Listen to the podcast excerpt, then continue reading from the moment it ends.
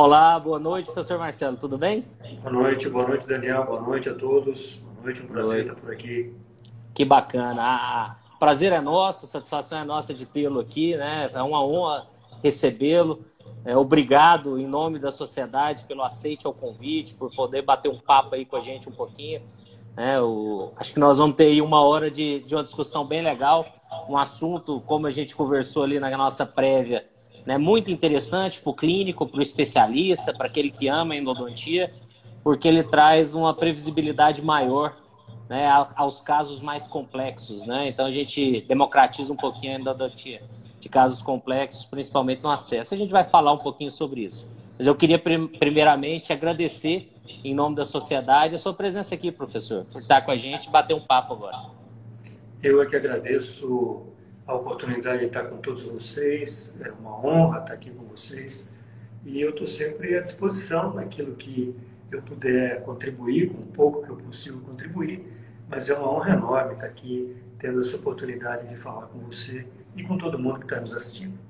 É, esse é um projeto que nós iniciamos tem uns dois meses, dois meses e meio, e tem, tem sido um projeto bem legal de fazer, de conduzir.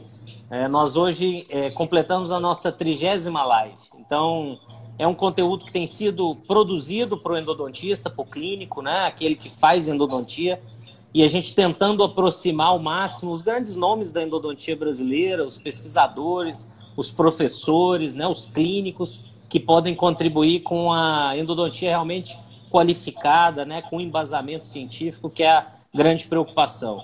Hoje a sociedade, inclusive, entrou né, apoiando a, essa campanha da SBOE, né, de, uma de uma odontologia mais ética, a gente abandonar um pouquinho e, e, e, tentar conduzir a nossa profissão de uma maneira mais ética, com menos marketing e mais ciência, pensando no bem-estar do paciente, pensando realmente no clínico, aquele que faz endodontia. A gente precisa, chega uma hora que as coisas precisam ser alinhadas, né? E a SBOE lançou essa campanha, a SBN vem é, apoiando, porque realmente chega uma hora que as coisas precisam é, tomar um rumo diferente e eu acho que o momento é agora, professor. É, eu acho que a iniciativa ela é bastante apropriada e vejo as duas iniciativas, tanto a da SPENDO, em tornar um pouco mais democrático o conhecimento sério, abalizado pela ciência, e de outro lado, da, da própria valorização da ética no momento em que nós assistimos um crescimento um pouco exagerado do marketing em detrimento da ciência e do bom conhecimento e das boas práticas clínicas. Né?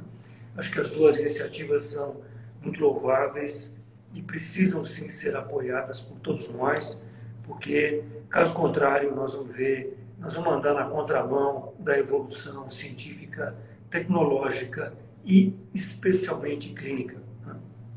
Exatamente, né? Esse, é, e essa união ela é, ela é importante. Nós precisamos nos unir nesse momento, né? A endodontia ela precisa ser um, um bloco único para a gente avançar na nossa especialidade, mostrar a força que nós temos realmente e, e com, com, com um trabalho sério, né? Centrado, ético. Esse é o, é o ponto fundamental que a gente tem trabalhado e tentado essa união que, que tem sido possível, a gente consegue ver um, um caminho muito promissor para a endodontia séria que nós temos, né, professor? Sem dúvida, sem dúvida. A gente tem grandes nomes, grandes mestres, grandes profissionais, grandes clínicos.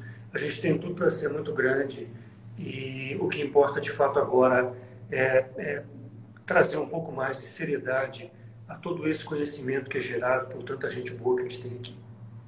Bacana. Já, já tinha algum tempo que nós nos não nos encontrávamos, né, professor? Era sempre bom as suas vindas aqui em Goiânia, então a gente pois sente é, falta um é. pouquinho. Passando pois essa é. loucura, nós vamos marcar aí uma, uma volta sua realmente para a gente né, matar essa saudade da proximidade e curtir um pouquinho né, é, juntos aí a endodontia, a cerveja, o, um bom restaurante, como a gente sempre fez. É, agradeço. No, Agradeço nova, novamente aí a sua presença. É, o senhor é um, um, professor que nós admiramos muito, né? Contribui muito com a produção do conhecimento científico e com a formação de bons especialistas. participa de vários cursos de especialização como coordenador, como professor, e isso é fundamental para uma boa formação do clínico e do endodontista. Né? Então, é, primeiramente, a gente queria saber um pouquinho da sua história, do seu caminhar, né, da construção da sua carreira acadêmica, profissional, o amor pela endodontia. Conta um pouquinho para a gente, professor, desde lá da graduação até hoje, quais foram os caminhos traçados? Os caminhos, eles, eles não foram muitos, eles foram muito centrados. Eu sempre tive muita objetividade naquilo que eu procuro fazer. Sempre procuro planejar muito bem todos os passos que eu vou, que eu vou trilhar. Mas a verdade é que a minha carreira ela foi pautada pela companhia de excelentes amigos, de excelentes professores que me abriram as portas, que me deram as mãos, que me empurraram muitas vezes que me carregaram no colo. Né? Eu tenho que falar do, do do professor Bombana, e, de tantos outros. Né? Tenho que falar do Machado, tenho que falar do Toniazzi, tenho que falar do Bebeto, do Abílio, meu querido Abílio, do A1. Quer dizer, esse povo todo fez parte é, da, da minha formação, me pegou no colo, me empurrou, me deu a mão, me abriu as oportunidades e, e eu devo muito a todos eles. Eu comecei numa escola, numa escola uh, particular, porque eu não tive capacidade para entrar numa escola pública. E a partir de lá eu, eu me apaixonei pela endodontia e então terminei minha graduação, já comecei a especialização e depois o mestrado e logo depois o doutorado e logo depois a livre docência e nunca abandonando aquilo que para mim é fundamental, que é a minha clínica diária. A minha clínica diária ela é algo ah, ah, sagrado para mim como realização profissional e como alavanca para eu poder tentar ensinar aqueles todos que eu me disponho a fazê-lo. Então, eu sempre caminhei com esses dois flancos, a academia e a minha clínica particular, e tento conciliar na medida do possível essas duas atividades que são diferentes, né? mas que tem o mesmo objetivo e procurar sempre melhorar naquilo que eu posso transmitir para todos aqueles que eu consigo transmitir alguma coisa. Ah, adoro ter meus pacientes, adoro ter meus alunos, adoro fazer a minha pesquisa científica quando posso e tento dividir um pouquinho eh, o meu tempo nessas todas as atividades. Mas assim foi a minha carreira. Comecei na, na OSEC, antigamente era OSEC, hoje ela se chama Unisa, né?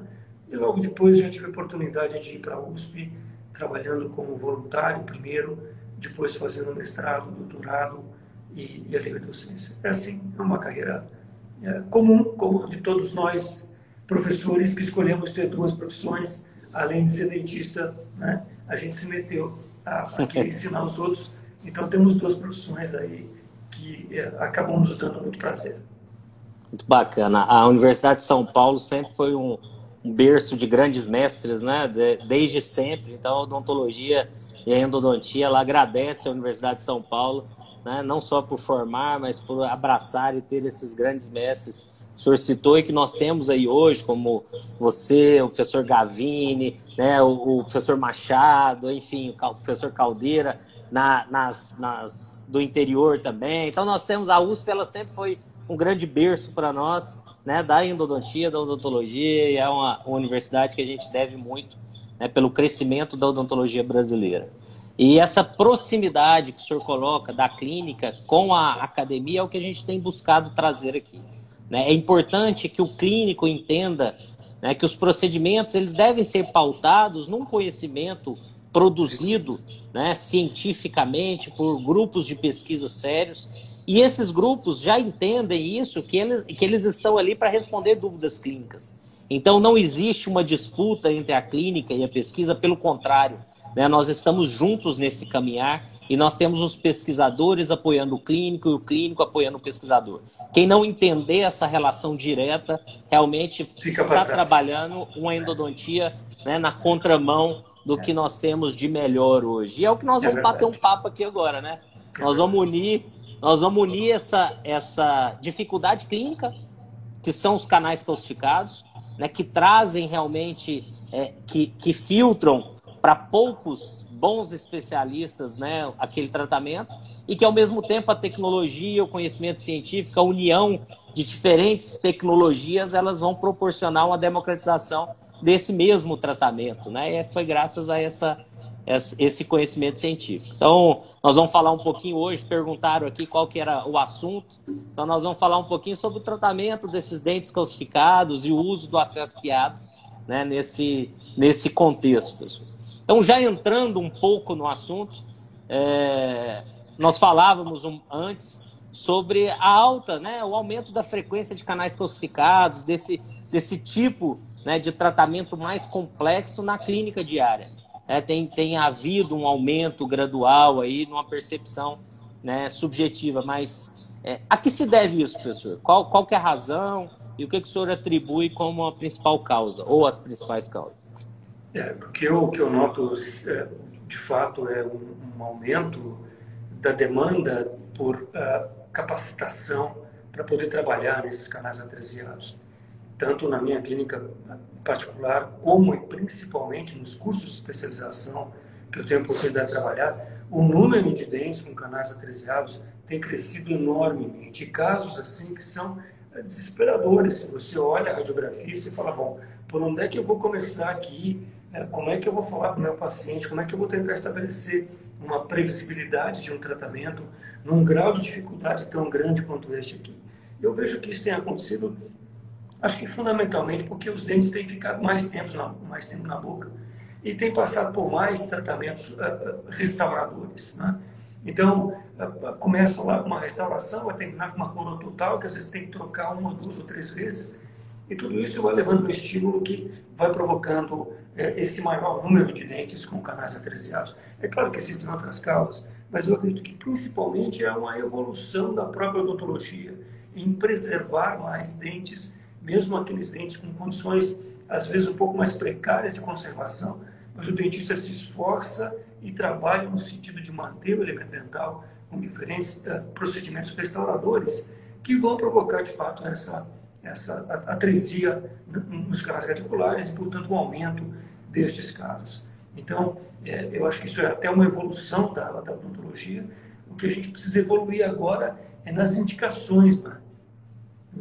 Porque o, o ele, ele, ele vê o dente ali e ele fala, olha, manda para o especialista tratar o canal. Né? Ele está vendo que não tem luz no canal, mas manda para o especialista tratar o canal. E a gente se depara é, inúmeras vezes né, com situações muito difíceis, é, angustiantes até, porque a gente quer resolver um problema que às vezes é um problema que não tem solução. Essa é a grande verdade. Nós precisamos conhecer o nosso limite. Né? É fundamental que o clínico e o especialista conheçam o seu limite.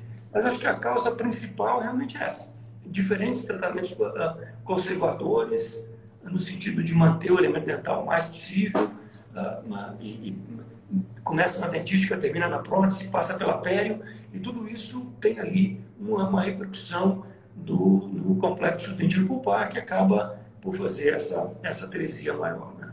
É isso que eu acho que está acontecendo.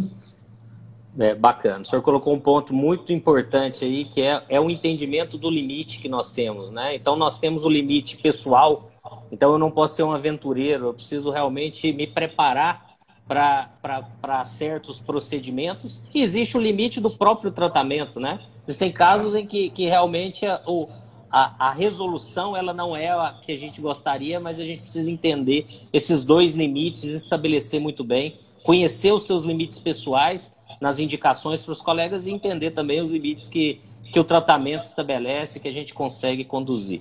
Não, não se cabem mais aventuras, testes, né, numa odontologia séria, o nosso paciente ele não é uma cobaia, ele está ali para é. receber o melhor tratamento, um tratamento com embasamento, né? E falando, falando em ética, né, a gente pode até enveredar um pouquinho por esse aspecto. Né? É, até do ponto de vista ético, é importante que nós entendamos que não é nenhum fracasso eu é, limitar o tratamento endodôntico e falar que não dá mais. Não é a endodontia que pode resolver, mas sim um outro tratamento mais previsível e às vezes até mais econômico. Então, isso até, até a gente pode né, pensar um pouquinho até no aspecto ético de uma decisão como essa, de saber até aqui eu posso ir, dali para frente é melhor escolher um outro caminho, porque eticamente falando, eu já estou fugindo da evidência científica e da evidência clínica. Né? Exatamente, perfeito. Agora, voltando ao nosso, nosso tópico, né, esses dentes calcificados que têm sido uma, uma né, têm sido bem frequentes na, na busca por tratamentos, pelas causas que nós discutimos. É, até um certo tempo atrás, a, a resolução desses casos se dava com o uso de ferramentas como a microscopia, como o ultrassom e também habilidades de grandes especialistas. Né? Então, o tratamento ele não tinha uma previsibilidade é, na mão de todo mundo, então você teria ali uma dificuldade maior. São essas as ferramentas? O que o senhor fala um pouco sobre essa, esse tratamento né, do, dos canais calcificados? Eu ainda acho que o microscópio e o ultrassom são ferramentas imprescindíveis na negociação do canal atrasiado, mas é, ela também tem limitações. Né? E as limitações vão desde a da, da capacitação de quem está usando essas ferramentas, porque não é fácil trabalhar no microscópio, não é fácil trabalhar com ultrassom, não é fácil negociar um canal atrasiado com essas ferramentas. Realmente demanda um conhecimento anatômico muito grande, um conhecimento de como estas ferramentas operam e uma habilidade profissional realmente grandes. Acima de tudo isso, todo mundo que já trabalhou na negociação de canal atresiado com microscópio e ultrassom sabe que acima de tudo isso precisa paciência, perseverança e tempo. Demanda muito tempo. E isso é uma coisa que também nós temos que pensar um pouquinho até onde eu vou submeter o meu paciente a três, quatro, cinco sessões no microscópio, com ultrassom, para eu negociar um canal atresiado um pouco mais difícil, um pouco mais complicado. Então, eu acho que essas ferramentas elas continuam sendo imprescindíveis, mas nós também temos que pôr limites nela, né? E, e, e poder dar uma previsibilidade para o paciente, sabe, olha, a gente vai até aqui, dali para frente podemos tentar um outro recurso. Né? Ou então, já caminhar um passo adiante e lançando mão da tecnologia e da ciência, avaliar este caso à luz de uma tomografia, antes de se aventurar com microscópio e ultrassom, para poder ter uma ideia de como isto pode ser planejado, né? para poder prevenir o paciente de uma possível de um possível sucesso com as ferramentas convencionais ou da possível necessidade de ferramentas um pouco diferentes, ainda não convencionais, mas que podem trazer um resultado mais seguro, mais previsível e, acima de tudo, num tempo muito menor. Né? Então, eu acho que sim, a gente trabalhou e trabalha ainda com microscópio e ultrassom, na imensa maioria dos casos, mas em muitos deles nós precisamos aprender a dar um salto adiante e buscar uma tecnologia um pouco mais democrática, vamos dizer assim, previsível e mais rápida na solução destas difíceis questões dos canais atreziados. Né? É fantástico. A, a tecnologia ela está à nossa disposição. Né? Nós temos, a endodontia ela avançou muito aí nas últimas décadas. A gente imaginar o que, que nós tínhamos né, alguns anos atrás e os recursos que nós temos hoje para trabalhar né, a endodontia qualificada é, foi um avanço monstruoso em, em todas as etapas. Né? E a microscopia ela é uma realidade do endodontista. A gente fez uma live bem bacana, professor Maurício, sobre isso. Né? Seja a microscopia, para quem está iniciando o uso da magnificação com lupas, ultrassom, que é o, é, como a gente fala, é o canivete suíço da endodontia, tem todas Isso. as possibilidades, mas ao mesmo tempo a gente precisa explorar né, outras ferramentas. O senhor citou aí a tomografia, a gente está tendo um curso maravilhoso de tomografia aplicada em endodontia, como um curso pré-evento, né, do congresso nosso de outubro, o professor Mike, o professor Bruno Azevedo é. e o Carlos Estrela estão ministrando, está sendo fantástico, mostrando essa realidade, né, tirando... É, vocês têm um time aí para isso que é imbatível, né? É, imbatível. Quebrando paradigmas assim, né, muito bacanas, mostrando que a tomografia ela tem que ser explorada cada vez mais pela endodontia, né, e ela vai nos ajudar sim nesses casos. E ela é um dos pilares do que nós vamos discutir, que é o acesso guiado. Né? Então, é, só que ao mesmo tempo, muitos que estão iniciando não têm acesso a toda essa tecnologia, às vezes ainda não conseguiu adquirir o microscópio, está naquela fase, e é o que a gente fala sobre a democratização de, das técnicas, né? do que a gente pode, pode trabalhar. E aí eu venho com a pergunta, né? já, já entrando na cirurgia, no acesso guiado, no uso dos guias. Ela é uma realidade hoje para a endodontia já, ou é algo ainda do futuro? Daniel, a gente tem que avaliar a coisa de uma forma bem ampla para que a gente não fique puxando nenhuma brasa para a sardinha de ninguém. Né? Eu, eu costumo falar assim, olha, o microscópio é fabuloso, eu não sei trabalhar mais sem microscópio, infelizmente, né? gostaria de ter habilidade para isso, mas não tenho mais. O fato é assim, o comprar um microscópio é o menos. O se uh, uh, capacitar no uso do microscópio é o menos. Eu preciso ter outras duas mãos para trabalhar no microscópio. Talvez esta seja a maior dificuldade, o maior limite hoje para tornar o microscópio uma, uma ferramenta mais difundida entre nós dentistas. Se nós perguntássemos quantos de nós trabalha a quatro mãos, talvez nós tivéssemos uma surpresa quando sabemos que muitos, muito mais têm microscópios do que esses que trabalham a quatro mãos.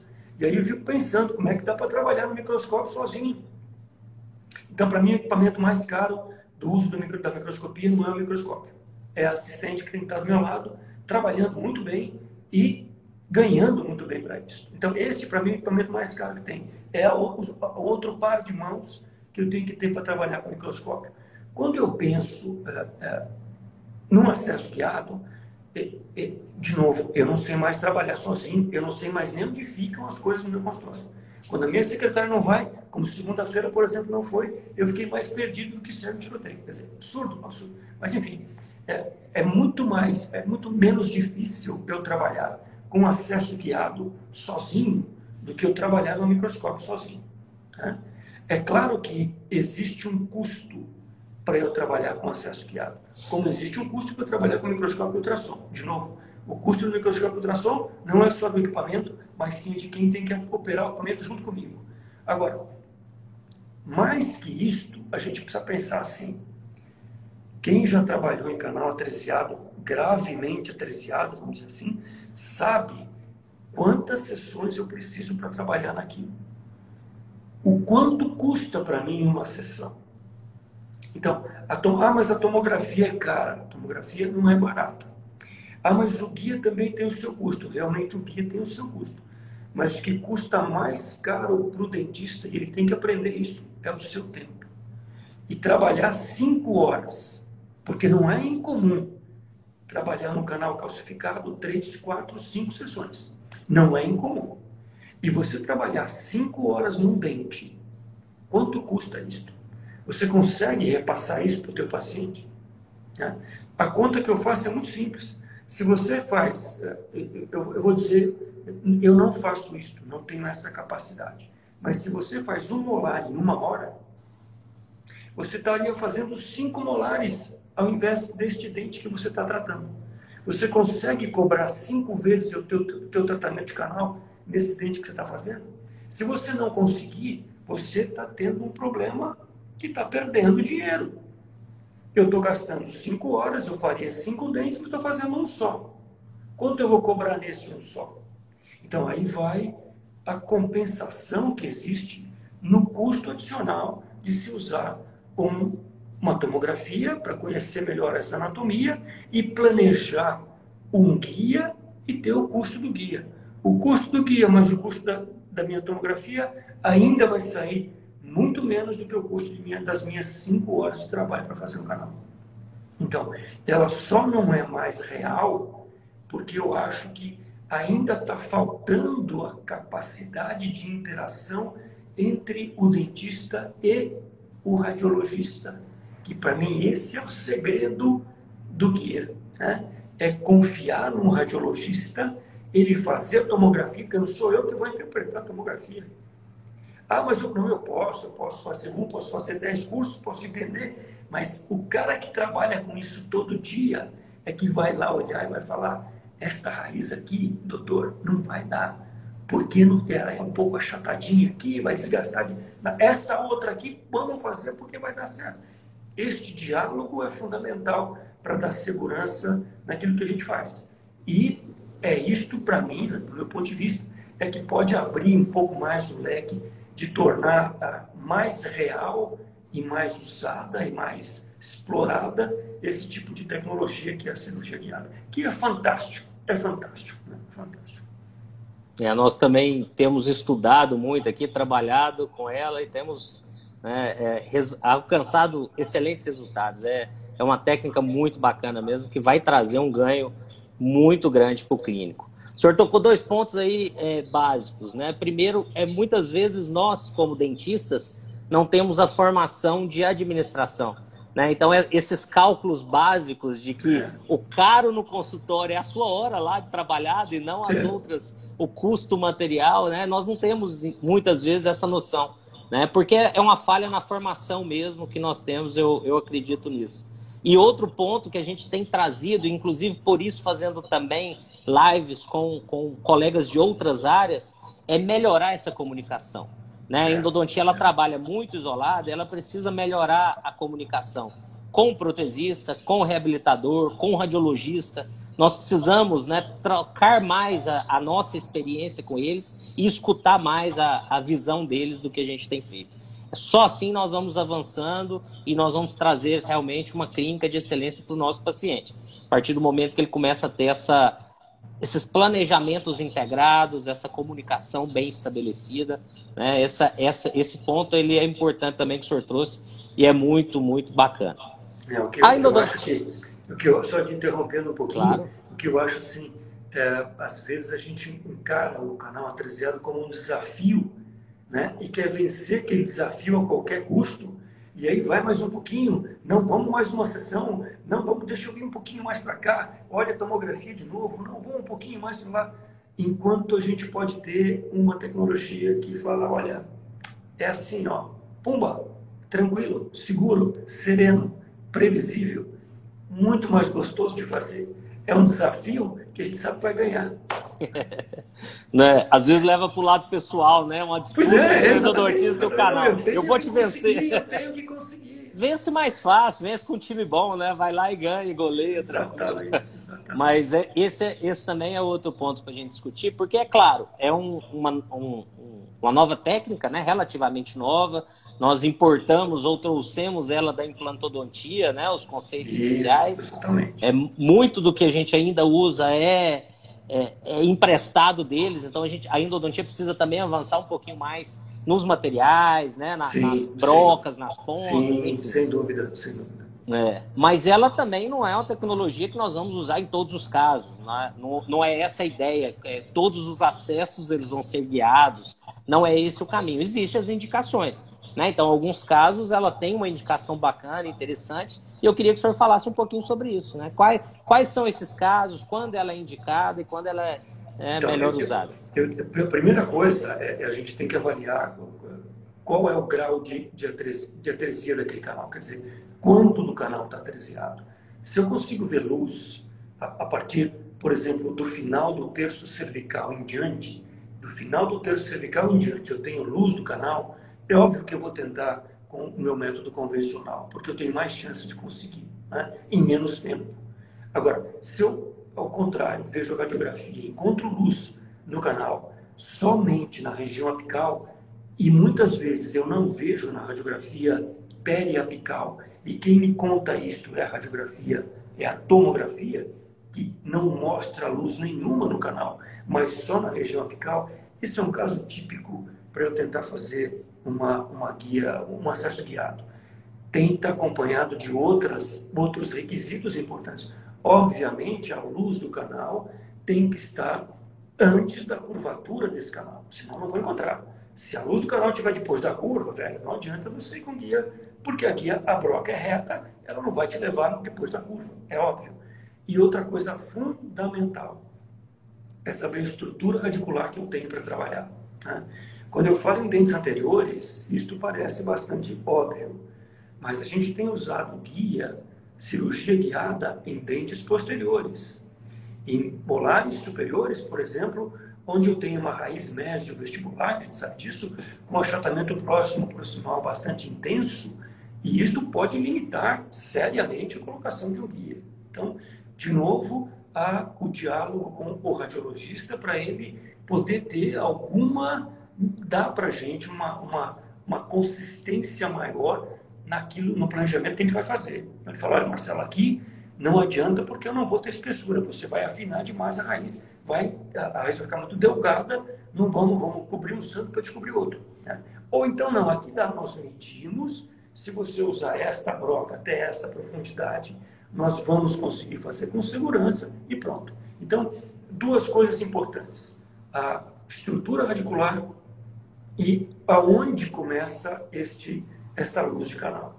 Se for mais próximo da região cervical, se é só a região cervical que eu tenho que vencer a atresia, eu vou tentar com o meu método convencional. Se esta atresia está adiante do terço médio, eu, eu vou tentar lançar mão desde possível, eu vou tentar lançar mão do guia, porque eu sei que é mais rápido e mais previsível. Né? Essas duas indicações talvez fossem as mais, as mais importantes. O nível alto da luz do canal e a, a possibilidade de colocar uma broca ali sem uh, enfraquecer demais a estrutura dentária. Né?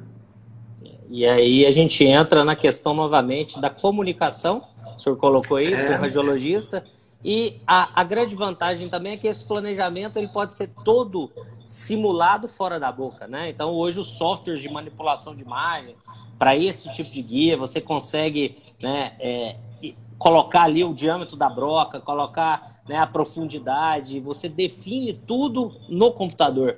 E aí você traz esse, essa, essa estrutura, essa simulação para a clínica com um nível muito alto de previsibilidade, sucesso, desde que o planejamento virtual tenha dado certo também, né? É, mas é, isso, é... isso quem faz não é o endodontista, né? Isso quem tem que fazer é o radiologista ainda que o odontista tenha o seu tomógrafo ali no seu consultório, é muito mais difícil para ele ter o tempo necessário para fazer o escaneamento. Né? O escaneamento tem que ser feito, não só tomografia, mas escaneamento. Fazer o escaneamento, fazer a tomografia, juntar as duas coisas, simular o guia. Quer dizer, tudo isso tem que ter um profissional apropriado para isso, que é o radiologista. Né? E esse cara, quando o cara é bom, ele te ajuda imensamente. Ele ajuda. tem o, no, 90% do crédito é dele. Né? A gente fica só com 10%. Mas eu estou conformado com isso. Né? Os resultados que eu tenho, eu estou conformado em participar 10% da coisa. Assim. Já está bom para mim. Já está bom, né? Pelo tá sucesso, bom, tá o resultado que adquire. É exatamente Já tá bom. isso. É. é. muito bom. E que que o, então vamos entrar nisso aí. O que, que o endodontista precisa? Né? Nós temos vários clínicos que já trabalham com acesso guiado e outros que ainda não. Então, o que, que ele precisa saber? Qual que é a, a, o conhecimento prévio, vamos assim dizer, ou, ou quais os, né, o investimento de conhecimento que ele precisa fazer para iniciar nessa, nessa linha de acesso guiado? Bom, eu acho assim, a primeira coisa importante é a indicação, né, como a gente colocou. A indicação, ela tem que permitir é, eu trabalhar, o dente que eu vou indicar, eu tenho que ter segurança para não desgastar excessivamente a raiz desse dente, portanto, ele tem que ter uma estrutura radicular que permita a introdução de uma broca de 1.3 aí dentro, essa broca tem 1.3 de diâmetro. Existem brocas de 0.9 também, né, com outras limitações, como a, a, a, possibilidade maior de fraturar a broca aí dentro e tal. E aí não é um problema de fraturar, não conseguir tirar, a broca sai fácil, o problema é financeiro mesmo, a broca custa caro, quebra uma broca dessa lá dentro, é um prejuízo que a gente não quer sofrer, mas enfim, o que eu preciso fazer é, primeiro, a indicação correta. Se eu consigo indicar bem, o passo seguinte é ter uma relação uh, uh, de confiança e direta com o meu amigo radiologista. Né? É ter um bom instituto de radiologia que eu possa indicar e que eu possa conversar com o radiologista. Não é só no pedaço de papel frio. Não é só pedir, me faz uma tomografia ou um planejamento que eu quero colocar um guia cirúrgico. Não. É importante conversar, dialogar. Eu tenho essa dificuldade aqui, o que, que você acha? Como é que está essa raiz? Enfim, é, este é o segundo passo. Primeira indicação. Segundo, acesso a um bom radiologista que tenha esta condição. Terceiro, ele tem que ter o mínimo que ele tem que ter é uma broca, né? a broca para fazer a, a, perfuração neste canal, é uma broca que é, uma broca usada para implante, para mini implante, né? é uma broca que tem um diâmetro de 1.3 ou 1.9, a broca roda no nosso motor elétrico, o ideal é rodar no motor a uma velocidade de 1.300 RPM quando estou perfurando dentina, mas uh, motores que, que forneçam 1.000 RPMs também eu consigo usar. Né? Tem que ter a broca e tem que ter a expertise de ter pelo menos trabalhado uma vez, visto como é que é um, um, um guia, a, a, estar seguro da adaptação deste guia. Aí tem um ponto super delicado, né? Os guias convencionais que a gente trabalhou, que a gente trabalha, eles têm uma fixação que é um pouco agressiva. Eu confesso que a parte mais estressante do uso de um guia é exatamente a fixação deste guia nas tábuas ósseas vestibulares. Os guias têm duas uh, perfurações no guia que servem para eu fixar este guia com dois, duas taxinhas, duas taxas ali que que fixam o guia na tábua óssea vestibular, quer dizer, eu tenho que fazer duas perfurações na tábua óssea vestibular. E tem as raízes dos dentes lá que eu sei. Se eu não confiar no radiologista, ele fala, ó, pode perfurar aqui, porque aqui não tem dente, o que eu vou fazer é uma heterogenia bárbara, né? Então, este momento é o momento mais tenso para mim, de fazer essas perfurações vestibulares para fixar o guia, o guia tem que estar muito bem fixado, Qualquer movimento durante a perfuração pode provocar um desvio da broca e esse desvio da broca trazer como consequência uma perfuração, tá certo? Então o que tem que estar super bem fixado. Então tem que estar acostumado com essa fixação e tem que ter um pouquinho de, eh, no começo, eh, perder um pouquinho o medo de fazer essas fixações, porque realmente a tomografia sabe o que ela está fazendo. Se o radiologista planejou direitinho, ele vai me dar segurança para eu fazer as duas perfurações que eu tenho que fazer na tabosa vestibular. Muito embora existam guias também que não utilizam essas perfurações. São guias maiores, às vezes bilateral da boca inteira, que fixam este guia sem a necessidade de fazer os guias, as fixações vestibulares.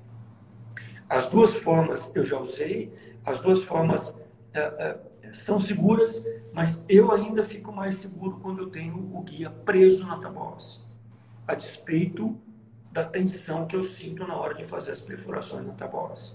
Para mim, quanto mais certeza e mais segurança que aquilo está no lugar certo e que vai ficar o tempo todo naquele lugar, é, é para mim me traz uma tranquilidade maior. Né? Então, esse é um ponto que a gente também precisa aprender, ter essa habilidade que o endodontista é, não costuma ter muito de perfurar uma mucosa, depois perfurar um osso. Às vezes a mucosa ela é muito delgada, e quando você coloca a broquinha para fazer perfuração na mucosa, ela dilacera a mucosa, então não pode. Tem que fazer uma, uma, uma pequena incisãozinha antes de colocar a broquinha para a broquinha ir pela incisão e não dilacerar aquele tecido um pouco mais um pouco mais flácido que tem ali de mucosa jugal já, né? Enfim, isto é que tem que ter um pouquinho de é, uma, um aprendizado um pouquinho direcionado. Mas a curva de aprendizado ela é muito pequena, ela é muito curta. O guia instalado no local, justo, ajustado, as perfurações vestibulares feitas e a fixação colocada, daí para frente é fazer uma perfuração no dente com uma broca, que está com a direção pronta e com a profundidade determinada para te levar até o começo da luz do canal, onde quer que ele esteja. Aí vem um outro problema a broca cilíndrica. A broca cilíndrica vai fazer um acesso cilíndrico. E quando ele encontra a luz do canal, a luz do canal sempre é muito menos calibrosa do que o acesso que a broca provocou. Então aí eu tenho a negociação de um degrau. Eu tenho que negociar um degrau. Eu faço um degrau com a broca que eu estou usando e agora eu tenho que encontrar o canal por aquele degrau. Que também é muito, muito mais simples do que descer um degrau de um canal curvo que eu fiz reto. Né? É muito mais simples. Mas demanda, sim, uma negociação para encontrar esse canalzinho que eu tenho aí. Então, eu acho que são essas as habilidades que ele precisava é, ter para fazer isso. O resto é a broca, são os pinos, que são reaproveitáveis, inclusive, tira, lava, esteriliza e usa de novo. E o motor elétrico, que é o motor elétrico que ele usa para fazer o preparo mecanizado dele, usualmente. Né? Nada além disso. O resto, a irrigação, ele sabe fazer muito bem, a PUI, ele sabe fazer muito bem, e negociar um canalzinho que tem um degrauzinho, ele também sabe fazer muito bem. Né? Acho que são essas habilidades um pouquinho mais distantes da gente, que é um passo pequeno para aprender. Né? É, o, que, o que gera muita dúvida, né, para quem ainda não teve contato com a técnica, é porque escuta-se sobre a tomografia associada a um escaneamento intraoral, a uma impressora 3D, e imagina-se que esse investimento é da sua clínica, do seu consultório, e não é, né? Não, então é por isso esse trabalho ele é em conjunto. Claro, aqueles que quiserem adquirir, montar uma clínica com essa tecnologia, mas você não necessariamente precisa desse investimento. Né? Esse investimento ele é feito pela clínica de radiologia, você vai claro, usar claro. do serviço deles. Então é um investimento muito maior em capacitação, como o senhor falou. Né? Claro. É em aprender a técnica, em entender os passos da técnica, conhecer né, o, o, o, processo, e esse é o maior investimento. E é uma técnica que, a partir do momento que você tem a capacitação, você já pode começar a aplicar no dia seguinte. Né? Uma Sim. curva de aprendizado, como o senhor falou, bem menor, né? mais rápida ali, e você consegue uma aplicabilidade também clínica né? mais rápida. Isso é muito interessante. Quem já fez sabe que é muito fácil usar um guia, um guia cirúrgico. É muito fácil. Você não, você não demora na negociação, até encontrar a luz do canal, você não demora 20 minutos. Não demora 20 minutos por canal. Né? Quando você trabalha no posterior, que você vai fazer, como eu já tive a oportunidade de fazer, os três canais atresiados, o mésio, o disto e o palatino, demora um pouquinho mais, porque são três guias, eu tenho que trocar a cada canal que eu encontro. Mas é muito rápida a negociação até eu chegar à luz do canal. É muito rápido. É, se for comparar aí com a negociação tradicional, né, você tem um tempo clínico muito, ah, é, muito é, menor. Né? Um desgaste clínico e, e, e, o desgaste da relação paciente-profissional. Né? Não, nós vamos tentar, nós vamos tentar uma, duas, três sessões. Puxa, não consegui, vamos tentar mais uma, quatro sessões quatro sessões você não conseguiu ainda. Será que ele não está conseguindo porque está muito difícil mesmo? Ou será que ele não está conseguindo porque está faltando alguma coisa para ele? A gente tem que pensar, a gente tem que sentar um pouquinho na cadeira do dentista de vez em quando para trocar de lugar, né? para ver como é que ficaria o paciente nessa hora que a gente fica lá insistindo, insistindo. Puxa, será que não tem nada diferente ainda para fazer? É. Esse cara tem que ficar com esse negócio cinco horas na minha boca, não apareceu nada mais rápido. Enfim. Também é uma Isso. coisa a se considerar, viu? a relação paciente-profissional. Exatamente. Eu aproveito até para dizer para o pessoal que está nos assistindo, o senhor me mandou quatro artigos muito interessantes, né? casos clínicos descrevendo a técnica, casos né, publicados inicialmente, tem uma revisão sistemática que mostra realmente essa previsibilidade, é, é um tratamento seguro para ser realizado e nós vamos subir todo esse material lá no canal do Telegram da Sociedade. Então, quem também Sim. não participa, tem lá na, na bio, lá só clicar, entrar no nosso canal. A gente tem toda a live, tem colocado material para consulta, sempre material científico, né, qualificado, para as pessoas também é, aprofundarem um pouquinho aqueles que têm interesse. Então, eu agradeço também o envio do material e terminando a nossa live, a gente já sobe lá para o pessoal consultar e tirar as dúvidas que tiverem aí, que quiserem né, aproveitar. Eu e, e eu de público agradeço a Marina, uma aluna, minha aluna da especialização lá da USP, lá do Rio Grande do Sul. Eu agradeço a Marina porque foi a Marina que fez a gentileza de me mandar com essa celeridade esses artigos todos, porque quando nós nos falamos de manhã, eu não tive oportunidade de eh, pegar esses artigos por uma questão particular, momentânea, mas eu passei um WhatsApp para a Marina e ela imediatamente me mandou esses artigos e eu passei para vocês. Então, eu agradeço de público aqui a, a ajuda que a Marina me deu na, na, no levantamento desses artigos te passar.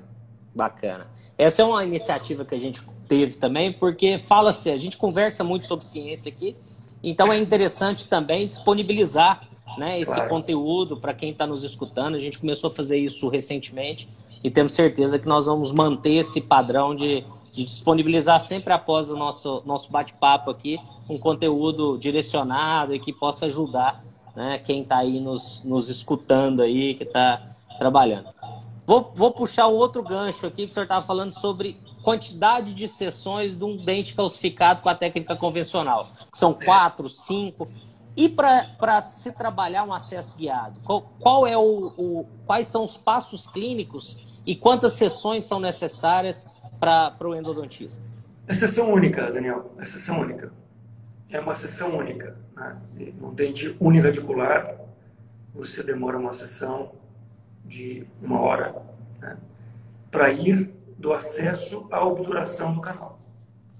Num dente multiradicular, obviamente, eu tenho um pouco mais de tempo. Mas é uma sessão única. Então, o paciente vai chegar no teu consultório, você vai fazer a indicação, vai mandar ele para o Instituto de Radiologia, onde ele vai fazer o escaneamento, o estudo, e aí você recebe o guia. Quando você receber o guia, é a sessão única. Você vai anestesiar e vai tratar o canal. Só que o acesso, em vez de ser feito com broca ou com ultrassom microscópio, o acesso é feito com guia e uma broca guiada que te leva até lá, negocia o canal, faz a odontometria, instrumento e obtura. Acabou. Acabou. Passo ah, do acesso ele fica muito mais rápido. Oi? Perdão. O passo do acesso fica muito mais rápido, né? Muito mais muito, fácil. Muito. Né?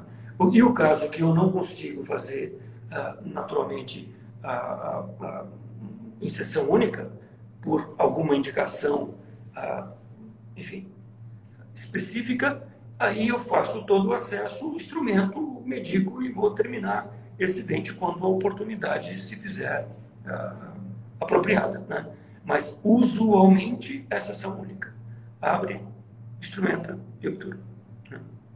Então vai lá de um diagnóstico bem realizado, uma indicação correta, né? Então você vai indicar o paciente, ele vai fazer todos os exames, o planejamento a partir do momento que ele vem para o consultório, o acesso, Sentou. encontrar o canal, ele é muito muito previsível e rápido, né? Então Exatamente.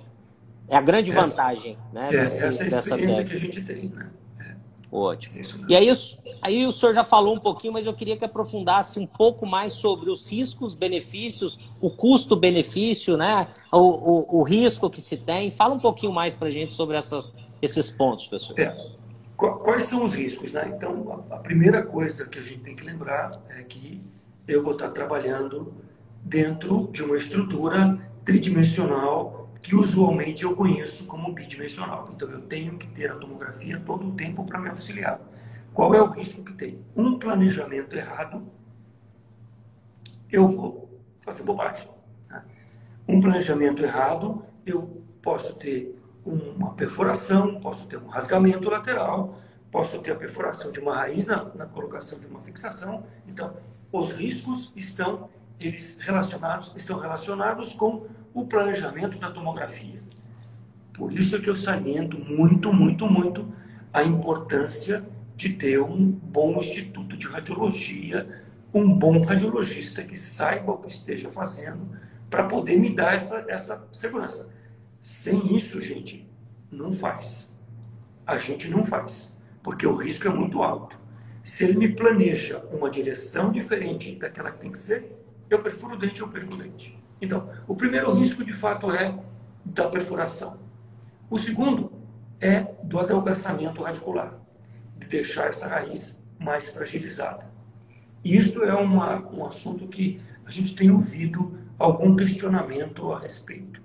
E a resposta que eu tenho para isso, ela é muito simples. Né? É, eu tenho, uh, também eu tenho dispositivos que me fornecem a possibilidade de restaurar ainda que não integralmente, mas consideravelmente, a resistência do dente, por exemplo, com o uso de um retentor intraradicular de, de, de, de fibra de vidro, por exemplo. Né? Que você, ah, mas a tua broca tem 1.3, é uma lima 130,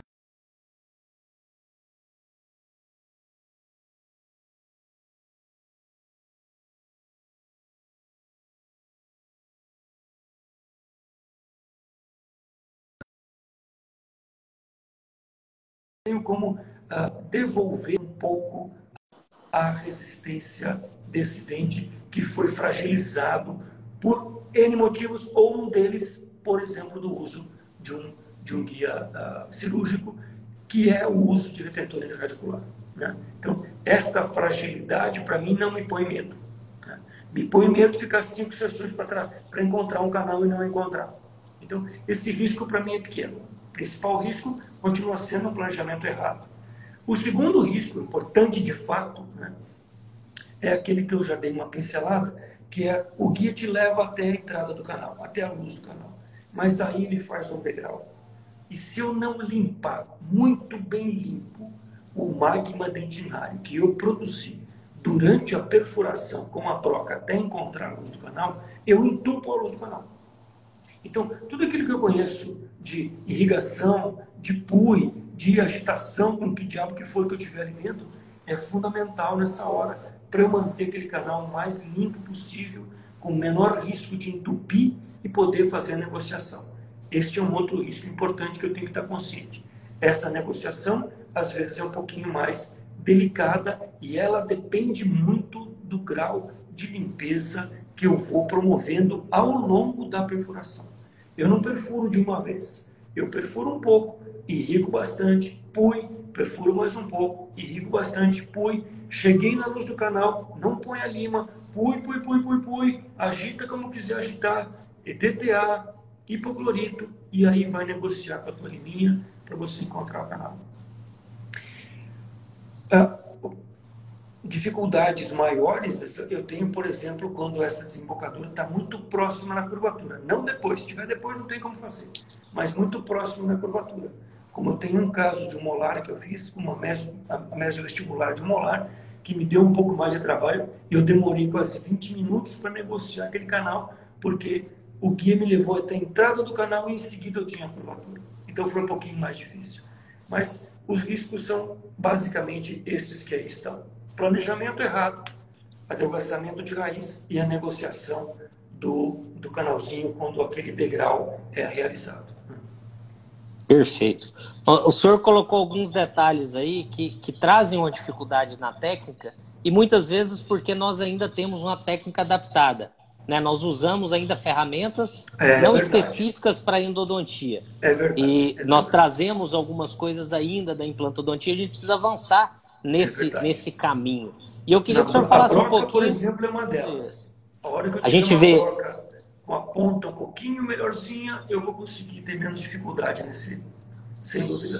Exato. São brocas calibrosas e cilíndricas, é, falta de irrigação na ponta da broca. Então, são adaptações ainda. O guia que precisa ainda da, da fixação em alguns casos. A gente tem trabalhado aqui muito com a extensão é, para pular a etapa da fixação, mas isso são, são técnicas apenas. Mas eu queria que o senhor comentasse um pouquinho, nós temos aí mais uns cinco minutos, sobre o que o senhor vê como futuro agora. O que, que precisa avançar na técnica para ela ficar uma técnica ainda mais previsível, ainda é, menos desconfortável para o paciente? É, o que, que precisa se avançar é, aí nos próximos meses ou anos para a gente ter uma técnica ainda melhor? É, eu acho que o fundamental a gente precisa avançar um pouquinho na broca, sabe? A broca tem que ter um desenho um pouco diferente, uh, um pouco mais uh, fácil de usar, um pouco menos agressivo em termos de diâmetro. Então, a primeira coisa que a gente deveria aperfeiçoar um pouco mais realmente são as brocas. Né? É, de outro lado, Daniel, o que eu vejo ainda de fato é a, a o ponto fundamental continua sendo a, o meu sucesso está na mão do outro profissional.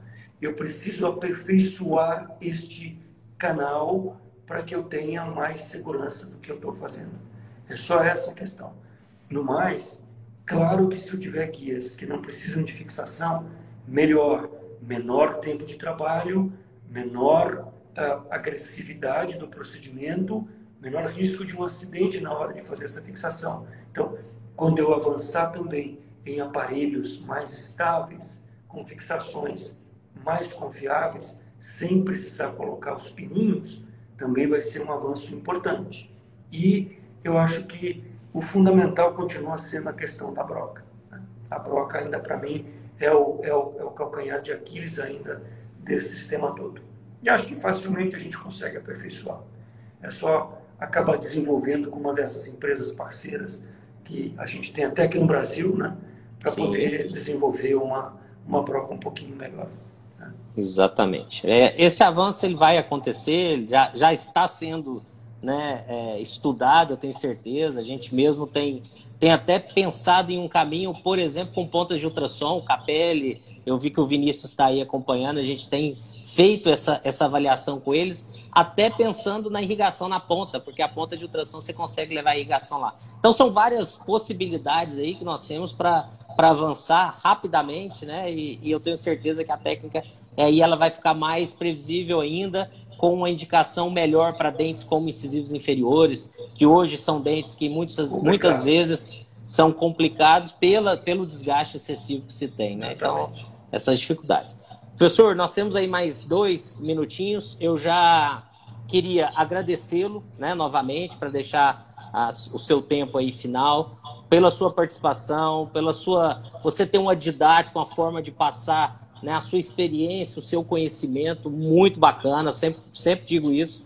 E eu tenho certeza que todo mundo que nos escutou e aqueles que vão nos escutar, né, nós estamos com um público muito legal nos podcasts, assistindo depois eles vão aproveitar muito esse conhecimento compartilhado. Então fica aqui o agradecimento em nome de toda a diretoria da sociedade, em nome de todos os endodontistas e amantes da endodontia do Brasil. E obrigado aí pela, pela disponibilidade de tempo e por compartilhar todo o seu conhecimento. Imagina, eu que agradeço novamente a oportunidade e, e convido mesmo a todo mundo, quando tiver oportunidade de fazer um curso, a professora Sônia, que é a pioneira nesse assunto do guia aqui no Brasil, tem cursos, tem hands-ons muito bem feitos, muito bacanas. Quem tiver oportunidade, faça, porque vai ser uma ajuda eh, substancial na manipulação, no gerenciamento dessa grande dificuldade que é o canal atresiado. Quem tiver oportunidade, faz o cursinho lá com a Sônia ou com quem estiver fazendo, quem sério estiver fazendo, porque vai ver que é fácil, é simples e o resultado realmente é muito, muito compensador, em todos os sentidos todos os sentidos. Exatamente. Muito obrigado para todo mundo, viu? Obrigado você aí pela presença Sucesso novamente. A vocês aí. Sucesso obrigado. a vocês na SBN, nessas lives. Muito obrigado. Nós que agradecemos. E vamos juntos, a endodontia junta, unida, né, crescendo realmente para um caminho de uma endodontia séria, pautada na ética, no embasamento científico e no conhecimento. É isso que nós queremos, eu acho que é um, um, uma vontade comum né? Então nós vamos conseguir sim, desde que haja o um engajamento de todo mundo. Um grande abraço, né? uma boa semana aí. Muito Temos obrigado. ainda alguns dias e um até a próxima, abraço, professor. Um grande abraço a todos, um grande abraço para você, você que está perto do Estrela aí. Manda um abraço para ele, esse cara muito querido. E, e, nos vemos por aí. Muito obrigado por tudo, pela oportunidade. Até a próxima. Até mais. Até logo.